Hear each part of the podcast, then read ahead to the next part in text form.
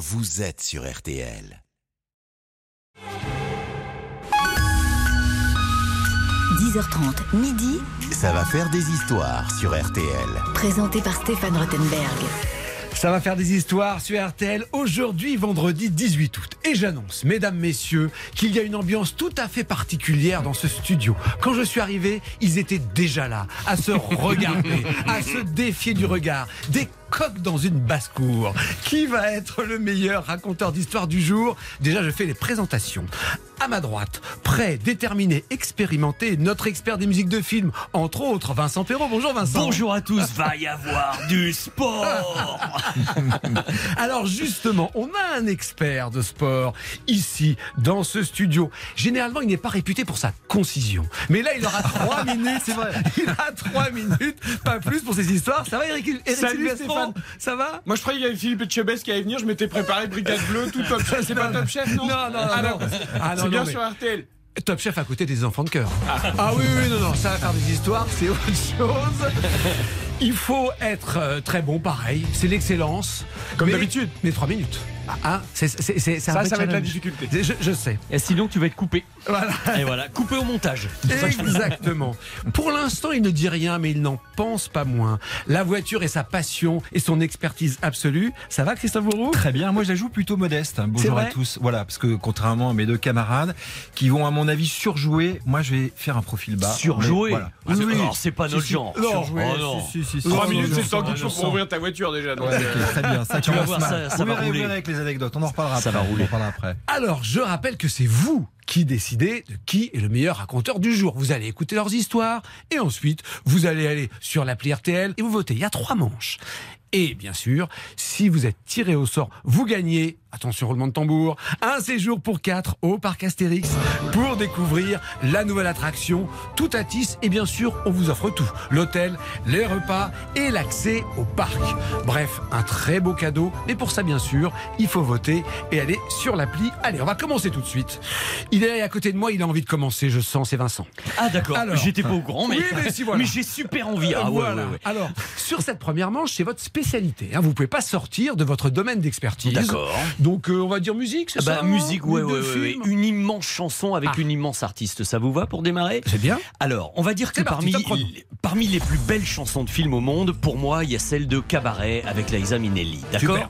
Mais contrairement à ce que beaucoup croient, cette chanson n'a pas été créée et écrite pour le film de Bob Fosse en 1972.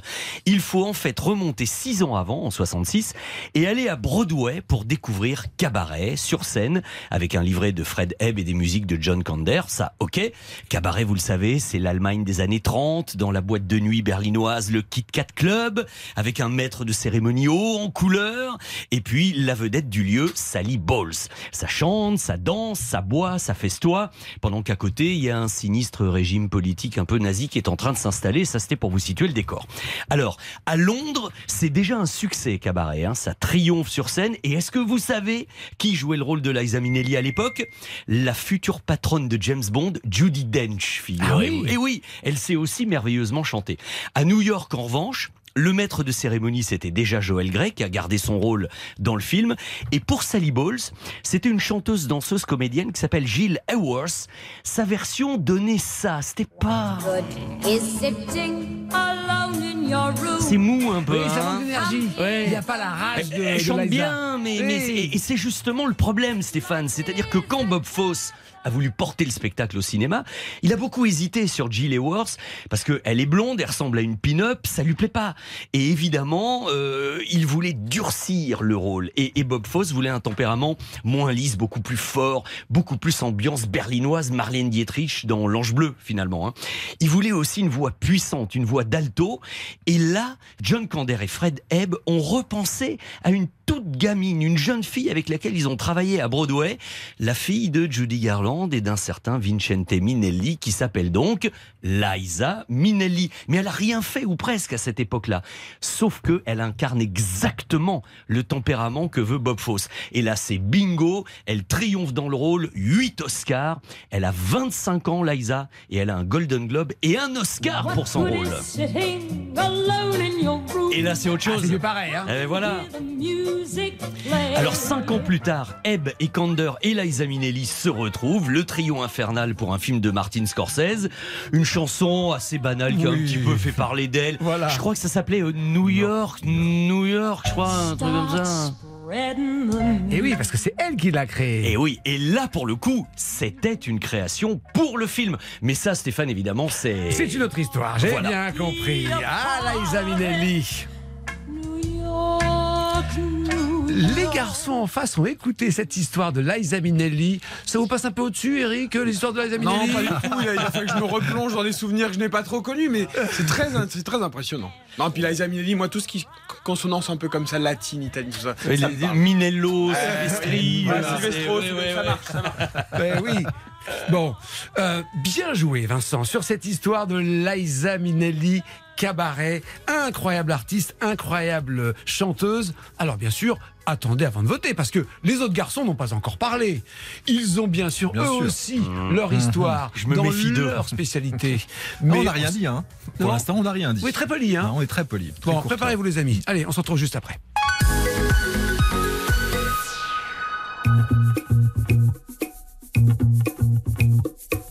If someone take all that I got for once, I wouldn't start a fight. You could have my liquor, take my dinner, take my fun, my birthday cake, my soul, my dog, take everything I love. But oh,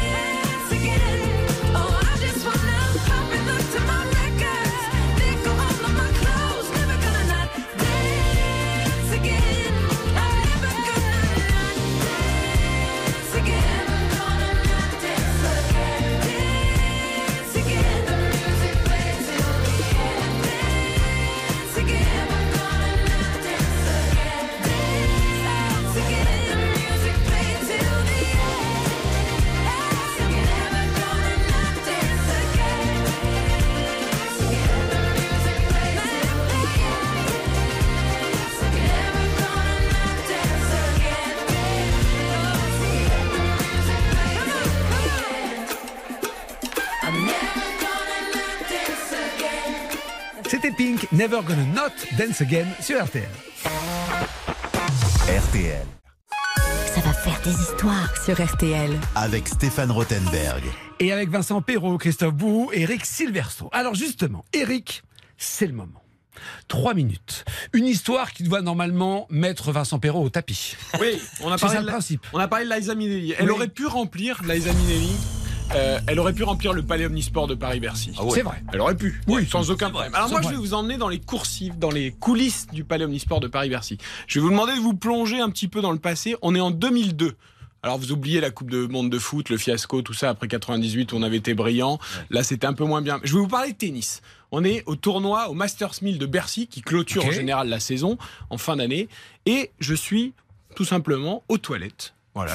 Ça commence oui, bien. voilà. Ça commence bien. Exactement. l'histoire, Et qui arrive On a le droit d'aller en dessous de la ceinture Non, pour, pour sympa. marquer des Exactement. points. hein. Oui, oui, c'est autorisé. Qui arrive à côté de moi Un certain Yannick Noah, qui s'installe à côté de moi. Monsieur Yannick Noah, quand même. En plus, cette année, il a fêté ses 40 ans de la victoire à Roland Garros. oui. Donc là, on était juste avant sa 20e année, 2002, puisque c'était 2003, la- l'anniversaire de Yannick Noah.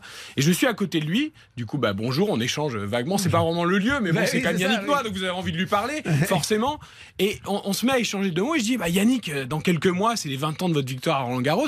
Est-ce que vous avez prévu un truc particulier Euh, Il me dit, non, non, enfin si, je vais demander une invitation pour jouer le tournoi euh, en 2003, 20 ans après. Je vais demander une, une invitation aux organisateurs. Ah, je dis, mais c'est une super idée, c'est extraordinaire et tout. Et là, il me dit, non, pas du tout, je rigole, je plaisante, euh, c'est une blague. Ah, bah dommage, moi, je m'étais fait au truc, tu vois, tac, très rigolo. bien. On échange on- et on, s'en- on s'en va. Quelques mois plus tard, je travaille au, au journal L'équipe à l'époque, à la rubrique tennis, et nous sommes en avril, là, avril 2003, et on cherche le, enfin, on est fin mars, puisqu'on cherche le poisson d'avril. À l'époque, ça ne se fait plus dans les médias, malheureusement, mais il y avait le poisson d'avril. Toujours, la tradition dans la presse, c'était de, de mettre le petit poisson d'avril.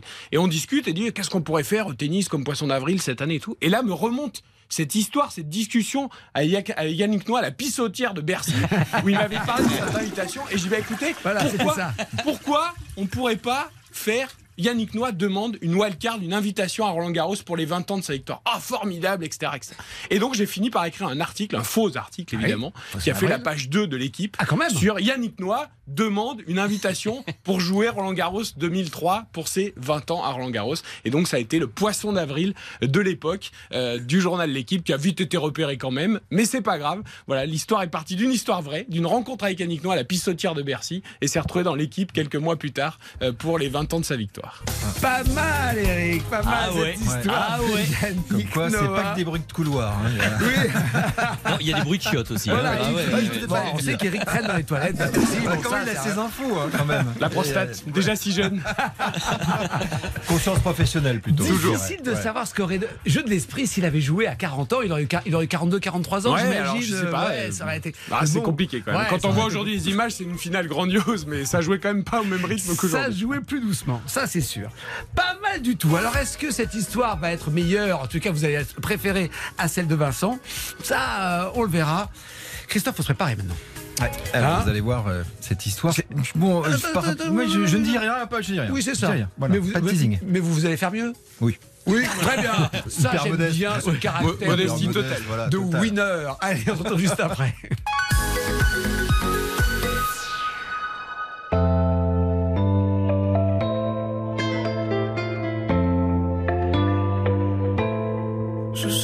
mes peines sur le banc de la cité. Je rêvais de Paris et d'en faire mon métier. Et quand venait l'été, je traversais la mer. Faut savoir d'où tu viens, mon fils, comme disait mon père. Je chantais dans ma chambre, je refais fermer la porte. Je criais mes démons, que le diable les emporte. Et quand venait l'été, je traversais la mer. Un diamant, une machine, comme le disait ma mère. Comment chez toi, mon frère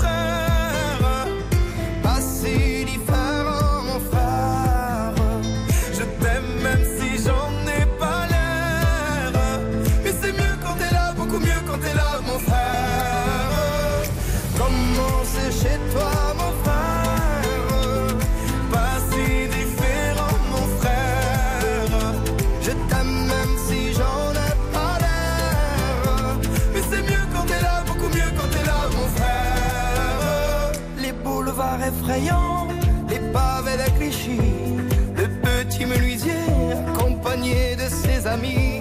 Et si c'était là-bas que je crierais mes démons, qu'on se retrouvera tous les deux à faire les cons. C'était la dernière chance, un dernier rendez-vous.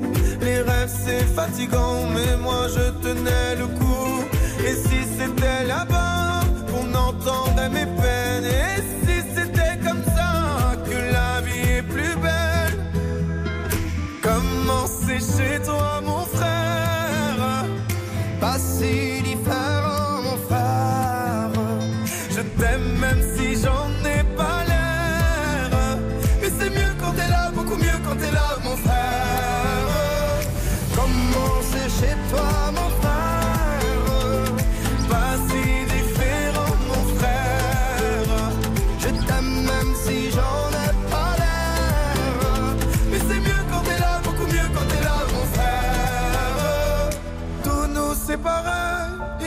que c'est pas vrai, mais je t'aime quand même.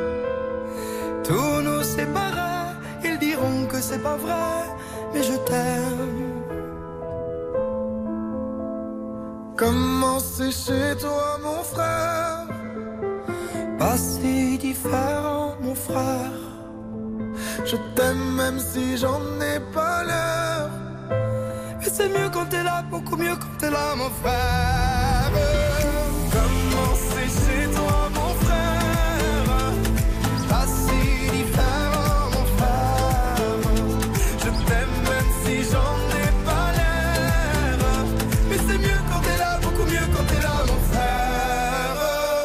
Le duo Slimane et Claudio Capéo, extrait des albums Rose des Vents de Claudio Capéo et Chronique d'un Cupidon de Slimane, les derniers albums en date de ces deux amis. RTL. Passons l'été ensemble sur RTL.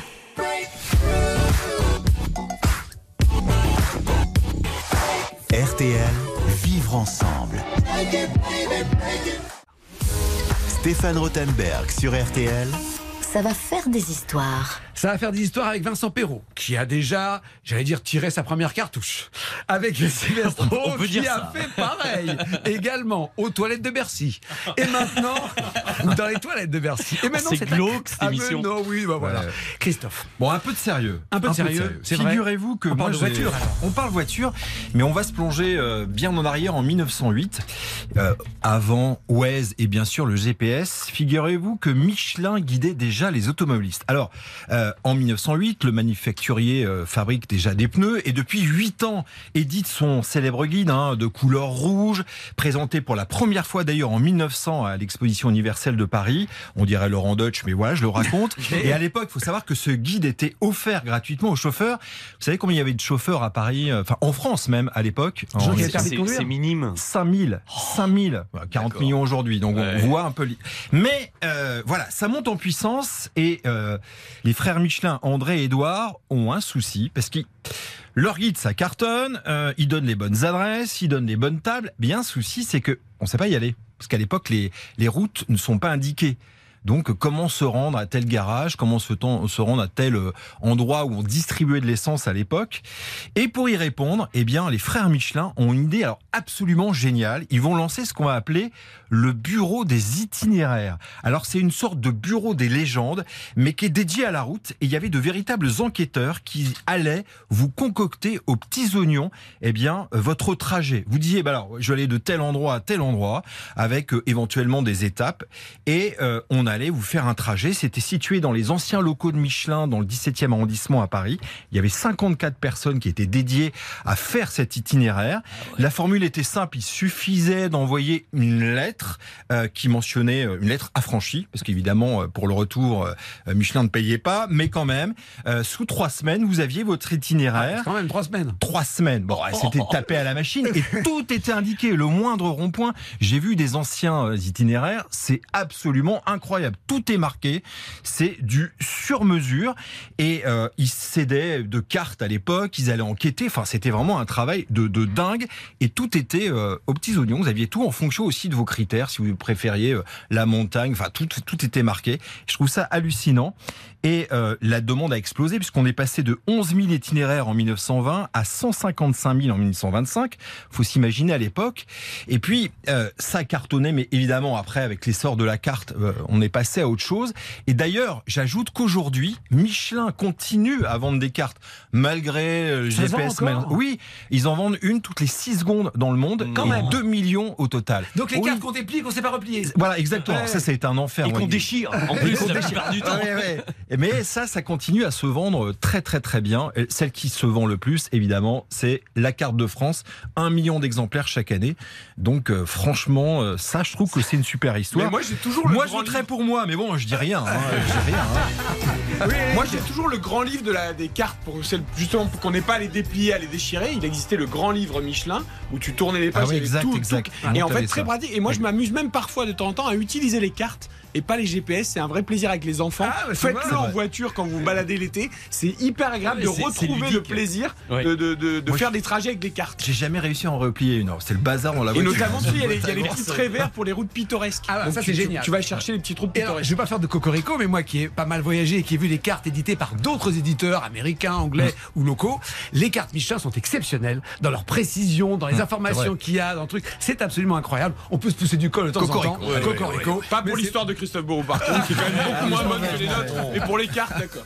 Très bien. Alors, on a une belle compétition avec des univers très différents. C'est maintenant à vous qui nous écoutez de jouer et de départager nos trois experts pour cette première manche. Je rappelle que vous tentez de gagner votre séjour au parc Astérix. On fera tirage au sort en fin d'émission. Pour ce faire, c'est très simple. Vous allez sur rtl.fr ou sur l'appli RTL. Vous cliquez sur visuel, ça va faire des histoires et vous votez. Ensuite, vous n'avez qu'à sélectionner le nom de l'expert qui, selon vous, a raconté la meilleure histoire. Attention, petite subtilité, c'est ce que je vois ça. Il faut avoir la dernière version de l'appli. Donc, pensez à la télécharger sur votre Et pas une vieille carte. Michelin. hein. Une petite mise à jour, les gars. Voilà. Bon, qui va être en tête au premier virage? Parce qu'il y a trois manches. hein. La réponse juste après ça.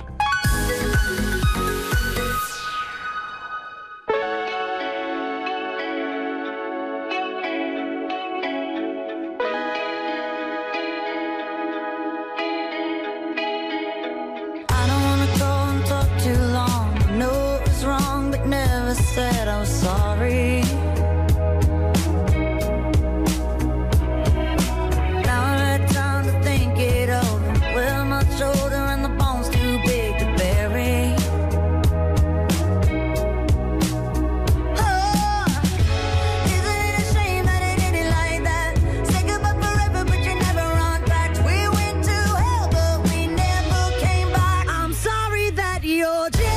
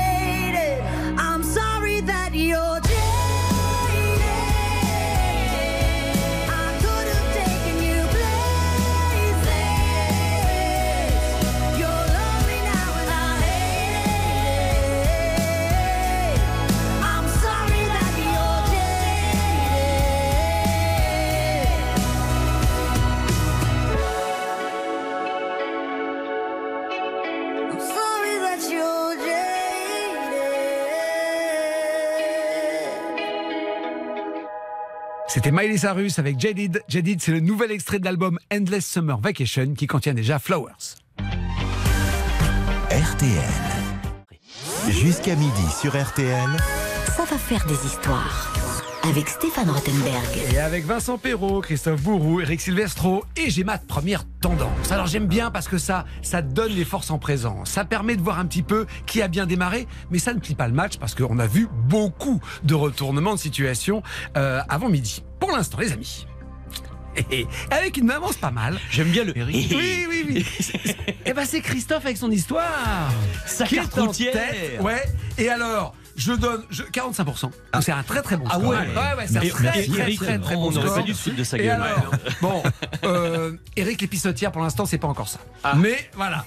Peut-être que le côté crapuleux a, a- a- a pu. mais oui, c'est ça, une icône, une icône. Bon, Tant pis. mais généralement. Il faut pas s'en laisser compter, hein. Christophe. Faut pas se, faut pas se déconcentrer. C'est loin d'être fini. Et puis il faut se méfier de Vincent Perrault. Tu Ouais, ce que c'est que gagner dans cette regarde, je émission regarde parce que Voilà. il, il en a fait plusieurs donc. euh, Oui, oui, oui, il sait faire. Il sait faire. Vous êtes en forme On peut se retrouver après la pause? Ah bah oui. Voilà. Eh ben voilà, les trois infos à retenir. RTL, il est 11h.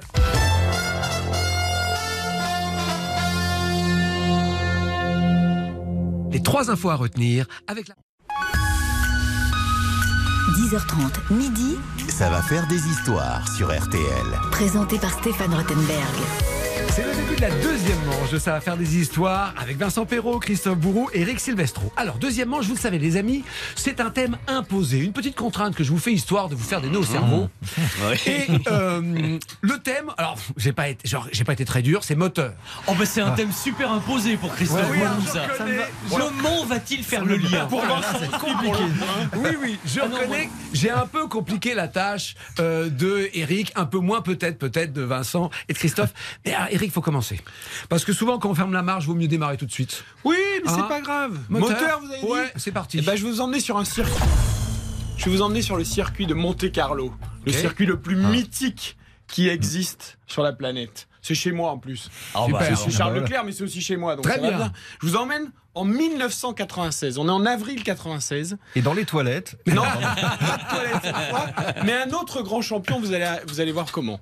Euh, j'ai passé mon bac l'année précédente. Ok. J'ai eu mon permis l'année précédente. D'ailleurs, le permis avant le bac, parce que c'était bien plus important que le bac. Ouais, d'accord. Euh, ben voilà, non, je voulais absolument. Et donc, je suis à la faculté, à Nice. Je fais une petite soirée avec les amis, parce qu'en faculté, on profite aussi des soirées. Et je rentre avec ma petite voiture un peu sportive que j'avais eu la chance de.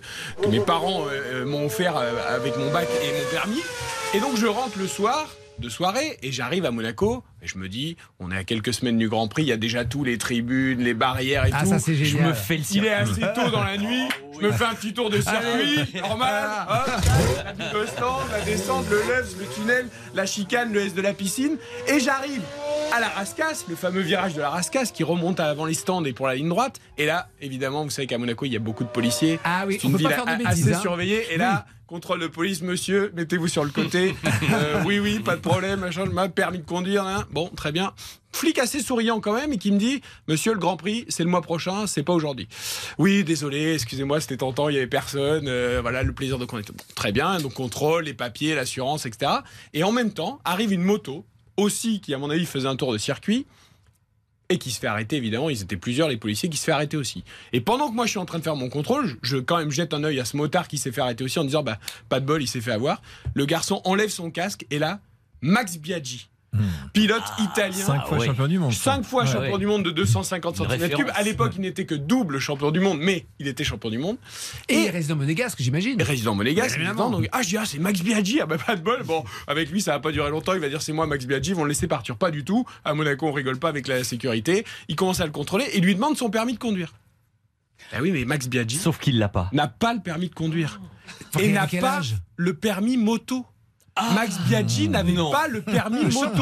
champion du monde moto il n'avait pas le permis moto. Mais on, peut- on peut avoir une licence sans avoir le permis? Exactement, et c'est autorisé en fait. Vous avez juste une licence de la fédération internationale ou française, bon lui en l'occurrence internationale de motocyclisme, mais on n'est pas obligé d'avoir le permis de conduire. Et donc il n'avait pas son permis de conduire, ce qui est le cas d'ailleurs aussi de Quartararo. Il y en a eu en F1 aussi. Champion du Ouais, monde français. Verstappen, il a. il- Verstappen a 17 ans. commencé à 17 Bien ans sans permis. Fangio a gagné 5 titres de champion du monde Sans permis. sans avoir le permis de. Mais sauf que Max Biaggi n'avait pas le permis. Et ben Max Biaggi, il a dû laisser sa moto là, Ah oui. appeler quelqu'un qui a dû venir le chercher. Et moi, bon, j'ai fini mon petit contrôle et je suis parti tranquillement avec ma voiture parce que j'avais le permis. Et je suis rentré chez moi, je suis allé me coucher. Max Biaggi, ça a été un peu plus long. Bah voilà, et toc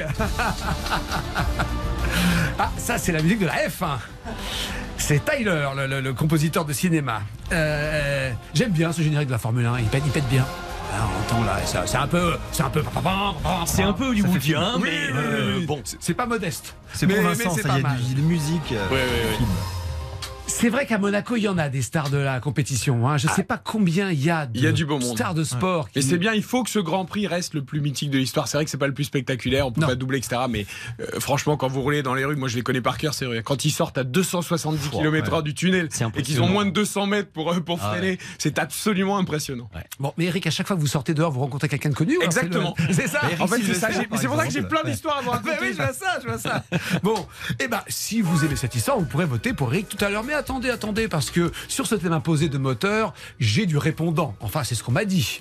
Hein Christophe, est-ce que vous, est-ce que vous vous préparez?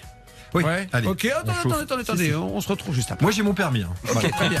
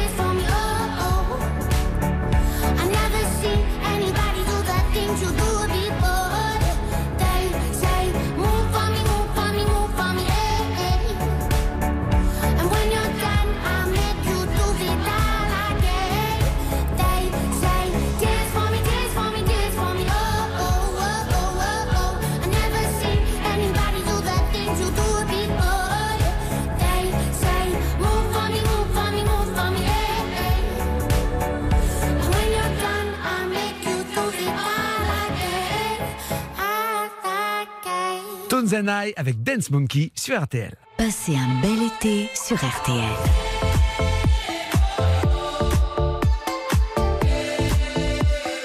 RTL, vivre ensemble Ça va faire des histoires sur RTL. avec Stéphane Rothenberg. La deuxième manche de Ça va faire des histoires. Thème imposé. Moteur, c'est un thème finalement, Eric s'en est très très bien sorti, alors que c'est pas son domaine d'expertise. C'est un peu le vôtre quand même, Christophe. Alors, c'est pas vraiment très compliqué, il faut faire très fort là. Alors moi, je vais faire moins bling bling euh, que, que mon ami Eric. Euh, Moins intéressant. plus modeste. Oui, peut-être, mais quand même. Euh, en 2021, décembre 2021, on s'est lancé un pari sur l'antenne d'RTL qui paraissait très simple. Hein. Rallier RTL, ici à Neuilly, Oui. jusqu'à Saint-Malo. Bon, 400 km sur les petites routes en voiture électrique. Bon, Ah, on se dit, bon, apparemment, euh, tout va bien rouler, si je puis dire.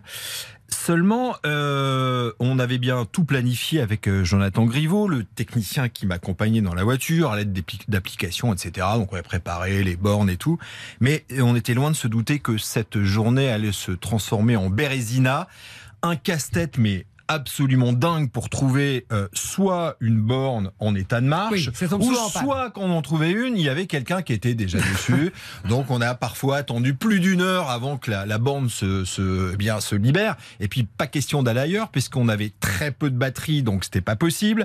On a même, euh, pour économiser de l'essence, enfin j'allais dire l'essence Oui. lapsus, pour économiser, on s'est, on a même coupé le chauffage, on s'est retrouvé en doudoune à l'antenne euh, en direct. Et puis euh, voilà, ça a été une succession de galères. En plein hiver, périple qui a été suivi en direct à l'antenne, évidemment à la vitesse d'un escargot. Christophe, euh, vous êtes parti tout à l'heure à, 5h donc ce matin. Là, il est 12h39. Vous en êtes où? Mais il nous reste euh, tout juste 100 km pour atteindre notre destination.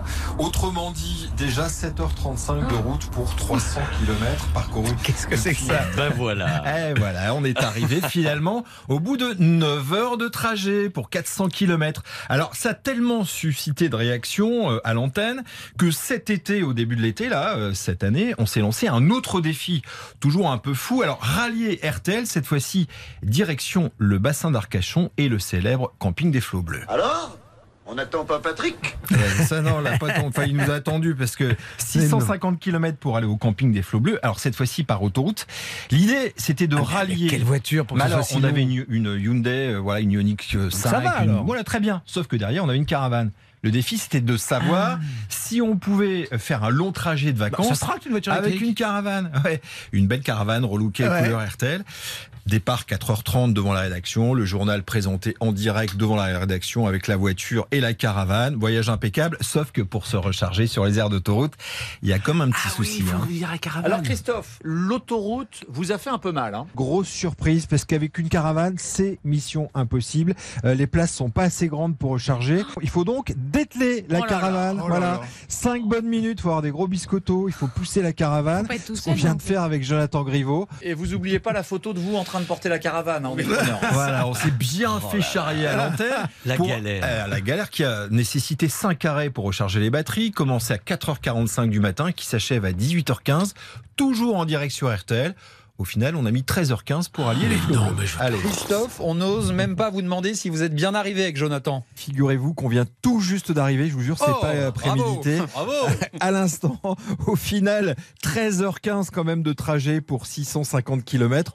Et je peux vous dire que sur le chemin, on n'est pas passé inaperçu parce qu'il y a beaucoup de pouces levés. Beaucoup de personnes nous ont interrogé. Alors combien de temps vous allez mettre? Bref, euh, beaucoup d'intérêt pour ce périple. Et puis on a fait un petit barbecue ce midi en branchant tout simplement, vous savez, une plancha à la prise électrique de la voiture. Vous pouvez voir ça sur les réseaux sociaux. Ça fonctionne et c'était Oh, très très bon. Bref. Il y a quand même de mon côté. hein. Voilà, c'est ça. Euh, on est en pleine ambiance camping. Donc euh, voilà, les.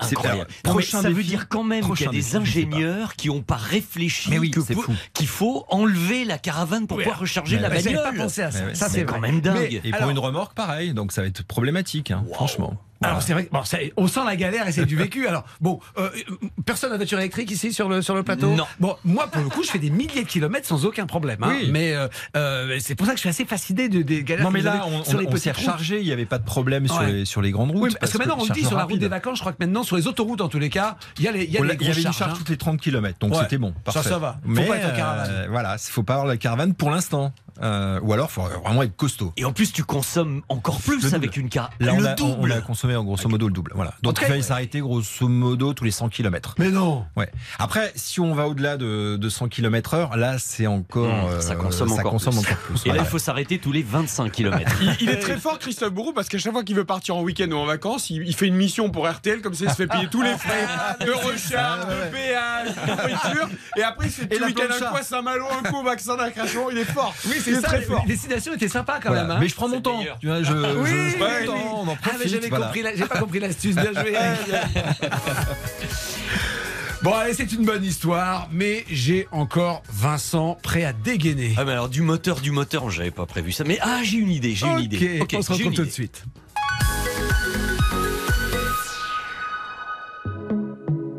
Parti cœur au bois dormant,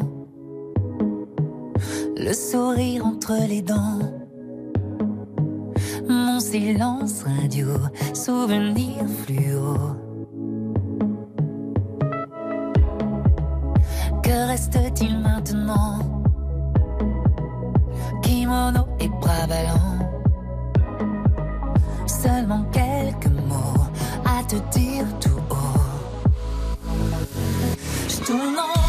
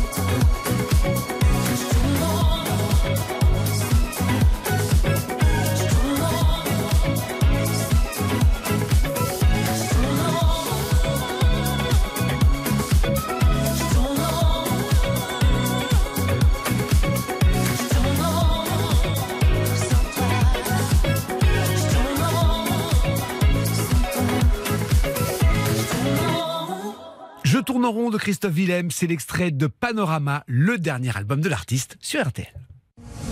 Passez un bel été sur RTL. Oubliez que j'ai peur de l'avenir.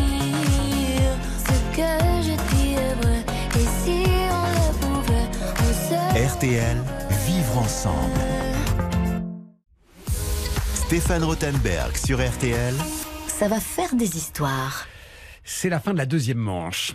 Vincent est là, il est dans ses notes. Ah, on sent qu'il est, qu'il est concentré. Ouais, puis je suis hein. en train de réfléchir au rapport avec le moteur. Pas. Il faut bon. trouver. On Non, y va ça, euh, On essaye, d'accord. Alors, moi, je vais vous parler de la série Chapeau melon et bottes de cuir. Très bien. La série culte, évidemment, avec John Steed et M. Mappel. M. Mappel, vous savez, qui avait un sex appeal. Et qui, bien sûr, et qui avait un tigre dans son. Moteur. Ok. Voilà, C'est ça ça, ira. ça- oui, c'est. Non, non, j'ai un truc. euh, Éliminé. Voilà, non, il y avait, avait des voitures dans la série. Oui. Alors, en revanche, peu de gens se souviennent que la série a commencé avant ce qu'on croit. C'est-à-dire que on se dit ça a commencé avec eux deux, mais non, il y a eu trois saisons en noir et blanc avant, entre 61 et 64, et John Steed était dans un rôle secondaire. Et sa partenaire féminine, c'était Honor Blackman, qui va devenir Pussy Galore dans Goldfinger. Aux côtés de Sean Connery. Mais tout le monde a oublié les prémices de Chapeau melon et bottes de cuir. Il faut dire que ça commence vraiment en 65 avec ce ton unique qui va faire le succès de la série d'ailleurs. Ça va passer du noir et blanc à la couleur avec Patrick McNee, Steed et avec Diana Rigg alias Emma Pell et ses tenues en latex hyper sexy, ses cuissardes, les mini-jupes en plastique, ambiance swinging London et surtout avec cette musique.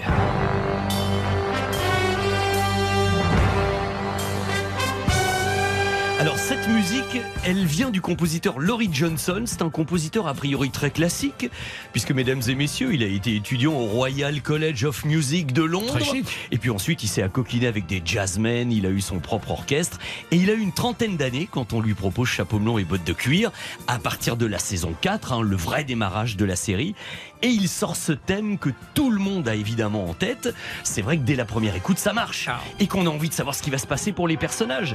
Alors, Laurie Johnson, il a quand même fait la musique de Dr. Folamour pour Ok. euh, Stanley ça, Kubrick, hein, ouais. avec Peter Sellers. Mais il a surtout fait les 82 épisodes de Chapeau melon et bottes de cuir. Sauf qu'entre-temps, Emma Pell a laissé sa place à Tara King en 1968, qui était euh, plus brune. Et puis la série va s'arrêter pendant 7 ans. Et c'est revenu avec le nouveau Chapeau melon et bottes de cuir. C'est reparti pour 26 épisodes.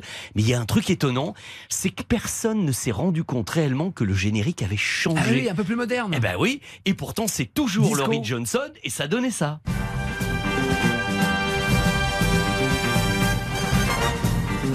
Avec une basse, une ligne de basse un petit peu plus réactualisée. Et puis alors, il y a surtout eu en 98 le film du cinéma. Le film au cinéma. Alors là, Ralph Fiennes et Uma Thurman, une belle daube. Hein. Ah oui Voilà, une belle daube, un splendide ratage qui a trahi complètement la série. Tous les fans ont crié à la trahison, ça a été un scandale. Même Laurie Johnson n'a pas été appelée pour faire la musique. Ils ont voulu faire un remix à la mode. Écoutez, écoutez cette.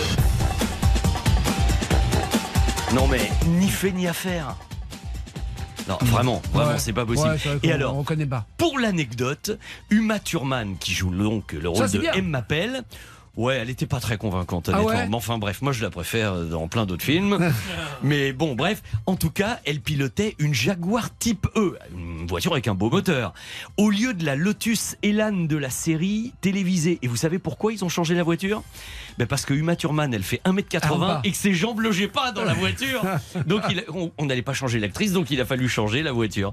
En revanche, il paraît qu'elle fait très bien la position du Lotus, mais enfin ça, c'est une... euh, C'est une autre histoire. C'est une autre Bien histoire. joué, Vincent. Chapeau, melon et bottes de cuir. C'est vrai que cette musique, euh, Incroyable. qui est pourtant datée, hein, ça fait 50 ans. Ah bah oui. Euh, ça marche. Toujours moderne. Ça marche bien. Et même le, le junior de l'équipe. Mais là, bien Eric, sûr, bah, ça reste une série mythique quand même. Ouais, Il y a des ouais. choses qui restent dans le- dans l'esprit des gens euh, Ouais. et qui les époques. Heureusement d'ailleurs. Et ça, ça vous marque quand vous entendez ça. Ah ben. Tout de suite, vous vous identifiez.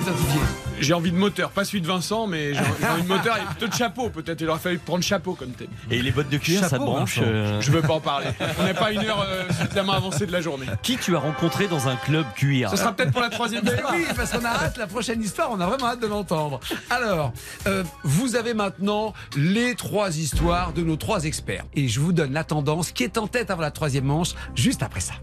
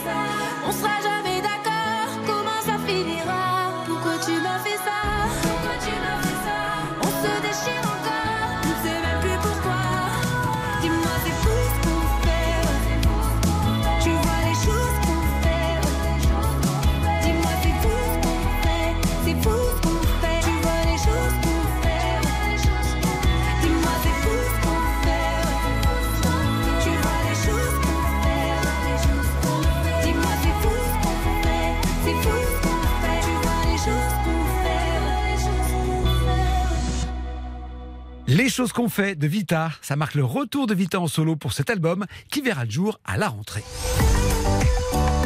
RTL. Jusqu'à midi sur RTL. Ça va faire des histoires. Avec Stéphane Rothenberg. Alors, nous sommes à la fin de la deuxième manche, le début de la troisième. Il faut savoir maintenant connaître la hiérarchie. Cette hiérarchie a été un petit peu modifiée par rapport à la première manche. Ah, ça a bougé Christophe était en tête largement. Et il est toujours en tête. Ah Il est toujours en tête, mais, son avance fond comme neige au Il a soleil. plus de batterie. C'est ça, c'est ça. Il a mis une caravane, il peut pas Il recharger. il jusqu'au bout. hein. Et alors, intéressant, parce que euh, euh, Eric remonte 38% pour euh, 38% pour Christophe. 37% pour Eric. Donc euh, cette histoire de Du circuit de Max a marché. marche. C'est vrai que Mais- une super histoire. Mais Vincent n'est pas loin avec 29%. Ah Je considère que Bon. pour une dernière manche, tout est possible. Il y a match. Effectivement, 38-37. 20 c'est c'est 25 ou 29 J'arrive pas à voir. C'est 25, c'est ça. Alors. Troisième manche, là les amis, je vous laisse carte blanche, vous le savez. Vous pouvez même aller empiéter sur le terrain de votre voisin, c'est pas gênant. Vous faites comme vous voulez, l'important c'est la victoire, car seule la victoire est belle. C'est un cliché sportif un peu débile, mais que j'avais envie de dire là. Ouais, mais ça marche, hein. Ça marche, Ça marche. ça marche Il faut l'assumer, Stéphane. Oui, oui, il faut l'assumer, l'important c'est de participer, moi. Je suis, je suis peut-être naïf. C'est vrai Non, Ouais, ouais. Mon côté un peu naïf, Ouais. peut-être. Mais l'année prochaine, au JO de. Paris, pour l'instant, il faut gagner. Ok, on démarre. Qui démarre? Euh, Allez, allez, Vincent Ok, ah bah, Hein euh, pourquoi pas Carte blanche Alors attendez, j'ai un truc amusant parce que est-ce que vous vous souvenez Stéphane? Non non non, c'est pas encore Ah commencé. Non, Ah, ils sont chauds au chrono, ils sont chauds au chrono. commencé François. Non, St- Stéphane, Ouais. il y a 10 jours, le 8 août, on avait parlé de l'histoire de la chanson Reality, la chanson de la boom. Vous Ah oui, très bien, Et à la super. fin, vous m'aviez dit, mais pourquoi Richard Sanderson n'a pas chanté la chanson de la boom 2 Eh bien, je vais maintenant vous répondre et vous allez savoir pourquoi il ne l'a pas fait. Ok, c'est parti. Maintenant, le chrono, il part. Alors, je vous rappelle que la boom, c'est quand même la révélation de la jeune Sophie Marceau hein, dans le monde entier. Reality, ça explose les scores jusqu'à 70 000 singles par jour. Et, et cette folie, évidemment, révèle aussi un jeune chanteur, un petit Anglais qui vivait à Paris, Richard Sanderson. Et en quelques jours, une énorme notoriété lui tombe dessus. C'est inimaginable. Il devient une vedette et il devient surtout le chanteur de la boom. Parfois, on oublie son nom et c'est le chanteur de la boom. Alors, pourquoi Stéphane Richard n'a-t-il pas chanté la boom 2 Eh bien, évidemment, pourtant, c'était prévu. Vladimir Kosma, tout le monde le voulait. Tellement prévu d'ailleurs que Daniel Thompson et Claude Pinotto, le réalisateur, avaient même écrit dans le scénario une séquence où Vic, Vic, Sophie Marceau, allait dans un concert et où Richard Sanderson devait chanter en live la nouvelle chanson du film, Your Eyes. Mais à ce moment-là, Jusque-là, tout va bien. Vladimir Kosma répète la chanson avec Richard Sanderson, il y a une date d'enregistrement prévue en studio, et le jour J, vous le croyez, personne n'arrive. Vladimir Kosma est quand même inquiet. Il, il fait, il passe un petit coup de fil à la maison, de disque, à Vogue, et là on lui dit Écoutez, désolé monsieur Cosma, mais monsieur Sanderson est au Japon aujourd'hui. Quoi? Au Japon? Et pour tout vous dire, euh, monsieur Sanderson ne veut pas être catalogué comme le chanteur de la boom, il vaut mieux que vous trouviez un autre chanteur. Là, évidemment, Vladimir est sur le cul, il n'en revient pas de ce qu'il entend. On est à 10 jours du tournage, de la séquence du concert, la chanson n'est pas enregistrée, il a plus de chanteur. In Extremis, c'est un très bon groupe anglais de Liverpool qui s'appelle Cook Da Books, Les Beatles. qui va récupérer la chanson Your Eyes. Ça vous connaissez Oui, marche. Elle est moins connue que la première, mais elle marche très bien. Je vous demande pas ce que vous avez fait là-dessus, messieurs, sur ce slow-là, mais bon. Mais ce serait pas drôle si l'histoire s'arrêtait là. Parce que les disques Vogue, sentant quand même qu'ils venaient de faire une connerie et qu'ils allaient passer à côté d'un gros coup, ils décident d'enregistrer en loose day un cover de Your Eyes, une version parallèle, et à votre avis, chantée par qui? Eh ben par Richard Sanderson. vous le croyez? Bah, Écoutez, rarissime. Mais c'est vrai, j'ai entendu. Très peu. Non. Oh, je préfère la version originale. Et c'est ah bah largement. Et vous savez que faire ça, c'est légal. Vous, peuvent- vous pouvez faire un cover de n'importe quelle chanson si vous réenregistrez la musique sans même avoir d'autorisation à demander aux auteurs. Alors Vladimir Kosma a fait un procès. Il a obtenu deux choses que le disque cover ne sorte pas avant le sien, ce qui est Quand quand même. même normal, et qui n'est pas écrit bande originale du film. Mais il a rien eu d'autre. Ils ont écrit sur la pochette chanson du film La Boom 2.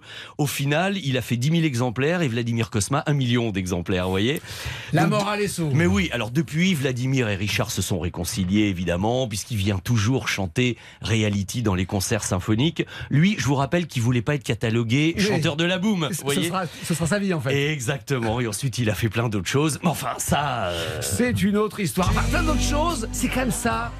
Et je tenais à dire que je m'engage à danser un slow avec l'auditrice qui vote pour moi et qui me fait gagner avec cette histoire. Je sais, on est prêt à tout pour l'emporter, c'est normal. Honnêtement, peu importe la chanson, vous me mettez même Bézu avec la chenille. Si je suis avec Sophie Marceau, ça me va bien. Il n'y a aucun problème. Bon, Mais t'as aucune chance. Bref. elle est super, Oublie, cette histoire. Elle est super cette histoire, Vincent. Mais c'est vrai que euh, bah, Sanderson, franchement, on le on le connaît surtout sur ça. hein. Moi, mais je évidemment, pas. non mais vous le croyez qu'ils vont en loose day enregistrer la chanson originale qu'il avait refusée juste avant? Oui, C'est oui. quand même hyper limite légal. Ouais, hein. ouais, ouais. Et puis c'est vrai que, alors, euh, je comprends qu'on veut pas être catalogué, mais effectivement, cette histoire de, de tourner le dos au destin et, Eh cracher un oui, peu dans il la faut soupe. pas lutter. C'est un peu, c'est un peu dur. Bon. Anecdote très intéressante. Est-ce que ce sera suffisant? C'est un autre sujet. Les deux adversaires de Vincent sont prêts. Ils sont un peu dans leurs notes. Je sens que la concentration est là pour l'emporter. On se retrouve pour la fin de cette troisième manche juste après ça. Ça va faire des histoires sur RTL. Avec Stéphane Rothenberg. Ça y est, Vincent Perrault, c'est fait. Il Moi, a j'ai tout tout donné. donné, hein, tout il est là, il est au fond de son siège. Il n'a plus qu'à regarder ce qui va se passer. Il attend.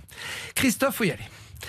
Carte blanche. Alors, figurez-vous que j'ai dormi tout en conduisant sur autoroute. Et pas qu'un peu, vous Ah, allez vous voir. avez dormi en conduisant sur J'ai autoroute. dormi en conduisant sur autoroute. C'était encore une expérience euh, qu'on avait menée à l'antenne d'RTL. Au frais de la on est station en- chut, Au frais de la Pas station. bien. 2018. hein, euh, il y a pas payer d'hôtel.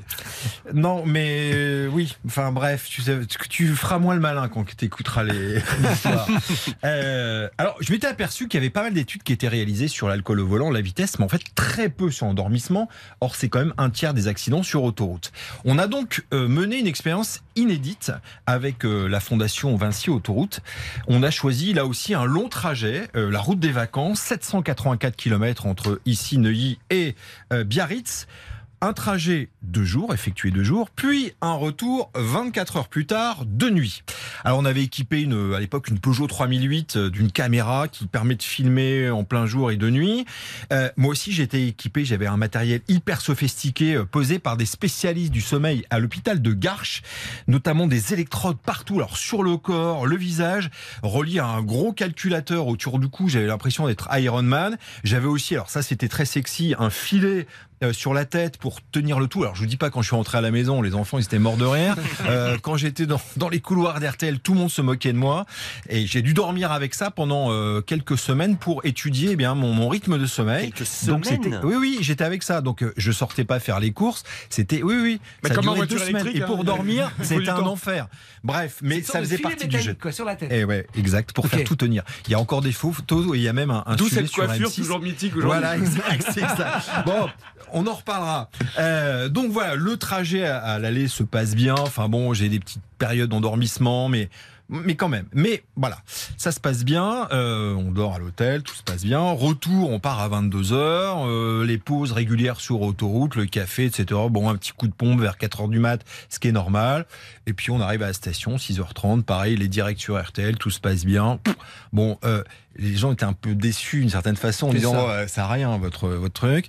J'avais quand même une voiture derrière qui surveillait euh, histoire de que tout se passe bien. Et puis tout seul au volant dans la voiture. J'étais tout seul au volant dans la voiture. c'est quand même chaud, hein.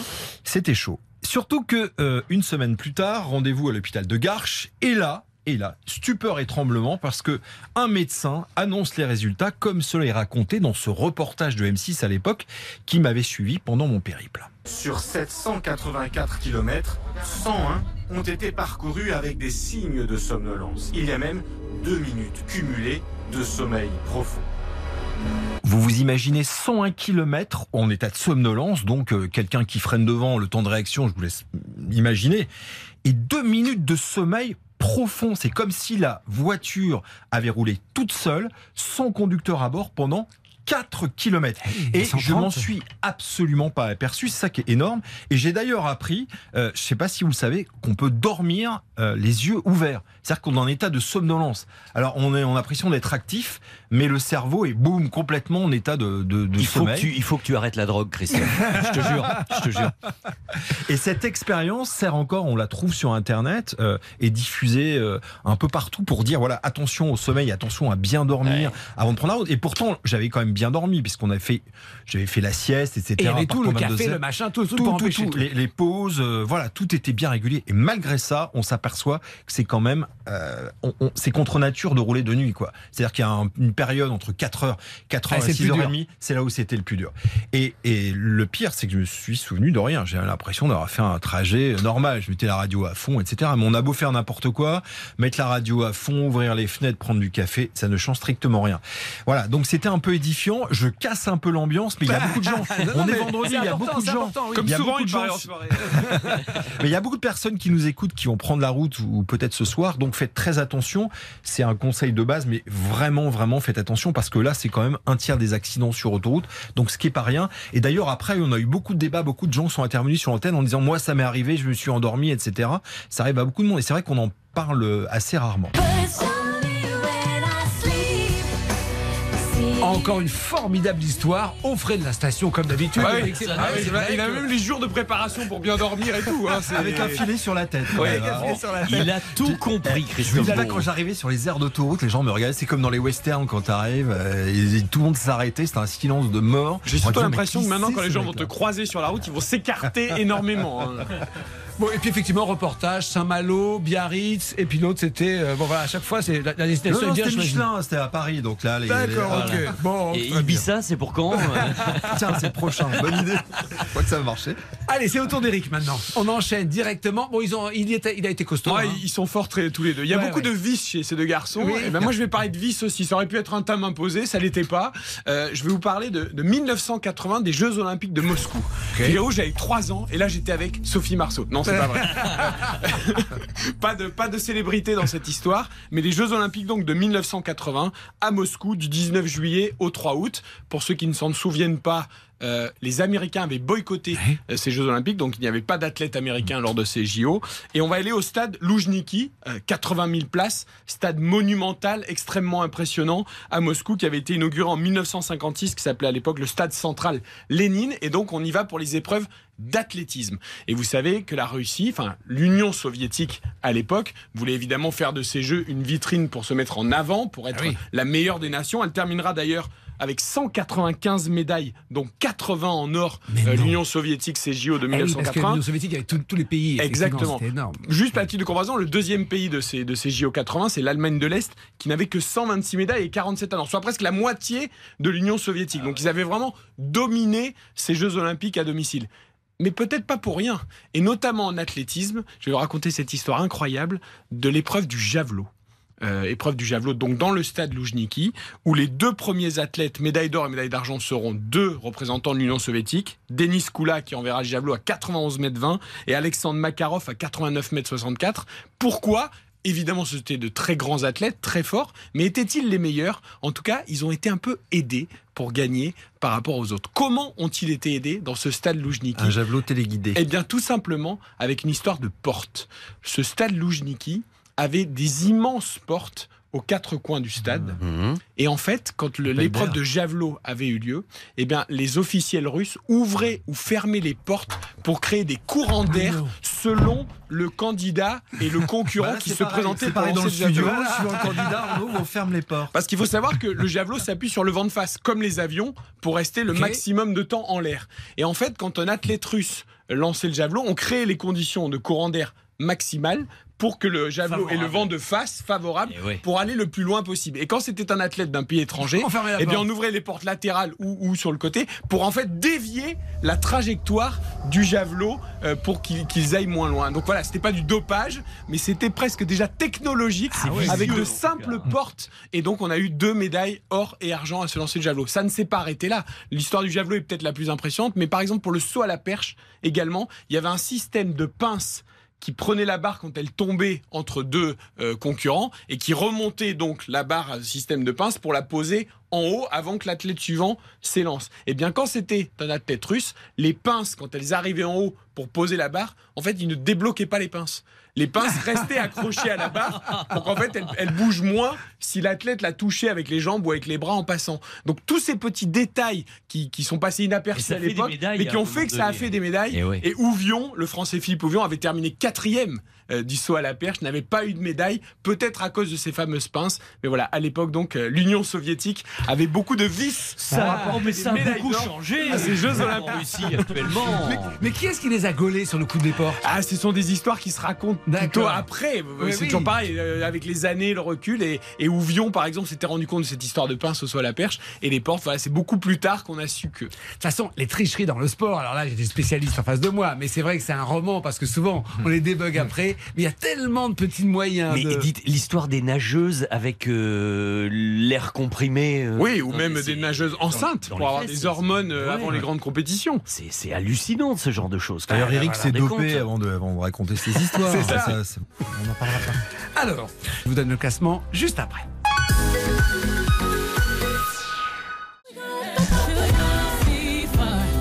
Merci d'écouter RTL. RTL, vivre ensemble. Jusqu'à midi sur RTL.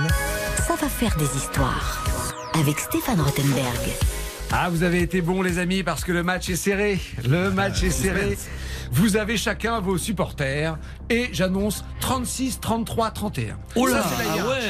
ouais, ah ouais, c'est Donc serré. ça c'est bien. Mouchoir C'est de pas- poche. C'est pas toujours le cas. Ça veut dire que ceux qui vont perdre perdent avec les honneurs. C'est pour ça que j'anticipais un petit peu. voilà.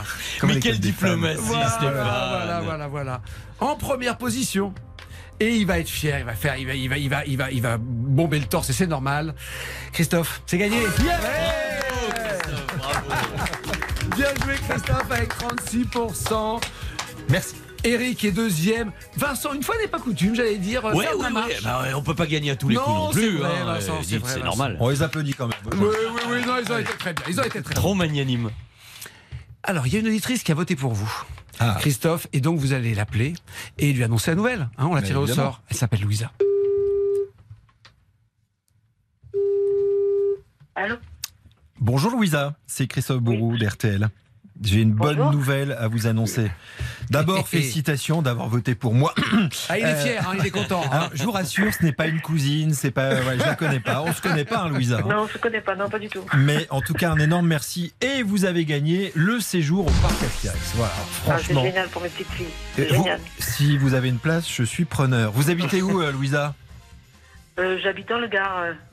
Dans Eh le ben Gard. voilà. Ah bah voilà. Bon, c'est- pas à la porte à côté. Le Un petit détour ni- par RTL. Voilà, la voiture électrique euh, aux frais de. de- de- Et nous dans la Christophe. caravane. C'est votre Voilà. prochain voyage. Christophe Eh ben voilà. Un petit week-end dans le Gard avec Voilà. un défi pour RTL. Oh, Ouais, exactement. Hein, on ira ensemble, Louisa. Merci beaucoup, en tout cas. Alors, Louisa, j'ai peut-être un cadeau en plus pour vous. Est-ce que vous m'écoutez bien? Oui. Alors, je peux peut-être vous faire gagner 200 euros de bon d'achat sur spartou.com.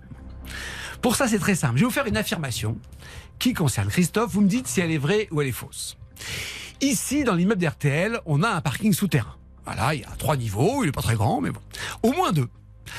On l'a appelé l'étage de Christophe, parce qu'il y a mis ses voitures, parce qu'il en a beaucoup. Alors, il y a des voitures qu'il essaye pour la, pour la station, et puis effectivement, ses voitures perso, on a abandonné, c'est son étage. Voilà. Alors, est-ce que le moins 2 de, de- du parking d'RTL, c'est l'étage de Christophe? C'est vrai ou c'est faux? C'est faux. Alors, ouais, vous avez raison. Il n'a pas osé. Alors là, ouais. Il n'a pas osé. Je viens au parc Astérix. Je viens. C'est plus possible. Il faut, faut- faut y aller. Alors, chère Louisa, vous remportez 200 euros de bon d'achat sur Spartou, deux euros à la fin, spartou.com. Vous achetez ce que vous voulez. Eh bien, c'est nous qui payons. Voilà, c'est comme ça. Eh ben, écoutez, je vous remercie bien. Ben, on vous embrasse. Et, et- et puis cachez bien votre joie, Louisa, quand même. hein, euh. Elle est timide. Voilà, elle est intimidée. Oh. On vous embrasse, Vous Louisa. ne savez pas faire, Louisa. On vous embrasse, Louisa. On vous embrasse. C'est Vincent Perrault qui a parlé là. Mais comment vous m'avez reconnu Je vous écoute les week-ends le matin. Ben voilà. Continuez surtout. Enfin, pas cet été, parce que là, je prends un peu de vacances quand même, contrairement Oui. à ce que ça, l'impression que ça donne là. Mais on se retrouvera à la rentrée, Louisa, avec plaisir. On vous embrasse très fort. Merci. Merci d'avoir joué avec nous. Bonne journée. Ça va faire des histoires sur RTL. Avec Stéphane Rothenberg. Juste avant les infos, j'en profite pour remercier chaleureusement et du fond du cœur les trois amis qui m'ont accompagné aujourd'hui. J'en profite aussi pour rappeler bah, où on vous retrouve ici euh, euh, sur RTL. Alors, Christophe, les notes de frais, hein, c'est sur, euh, c'est sur les, c'est sur les, la- la- Ça commence bien. hein. c'est sur les reportages automobiles, on va dire ça comme ça. Absolument. Puis il y a l'émission Autoradio le, le dimanche matin euh, sur l'antenne, 7h40. Voilà. Génial. Eric, RTL Foot, tous les vendredis, samedi Ah, et dimanche, ça. dès ce soir d'ailleurs, avec la deuxième journée du championnat, parce que nous, nous avons, nous avons repris. Et oui, déjà. Euh, donc voilà, tous les vendredis, samedi, dimanche, 20h, 23h, RTL Foot, et puis les soirées Ligue des Champions, les soirées équipe de France, la Coupe du Monde de rugby qui arrive, les JO, on va être partout, les garçons. euh, on va monopoliser l'antenne des sports jusqu'à l'été prochain. Ça promet. allez, cultissime. Et Vincent. Ah ben moi on me retrouve en vacances parce que là je suis venu juste pour Ça, vous, c'est les derniers jours. euh, vous voyez j'ai bonne mine, bronzé un peu, j'en ai bien profité parce que RTL Petit Matin Week-end ça reprend tous les week-ends à partir de la fin août début septembre, premier week-end de septembre et puis avec Eric Le soir pour parler de musique et de cinéma aussi le mercredi. Génial. Merci beaucoup les amis. Et puis nous, vous qui nous écoutez, on se retrouve dès lundi pour une nouvelle semaine de Ça va faire des histoires. Allez, on vous embrasse. Et oh là là, ça y est, il est midi. C'est les infos de la mi-journée.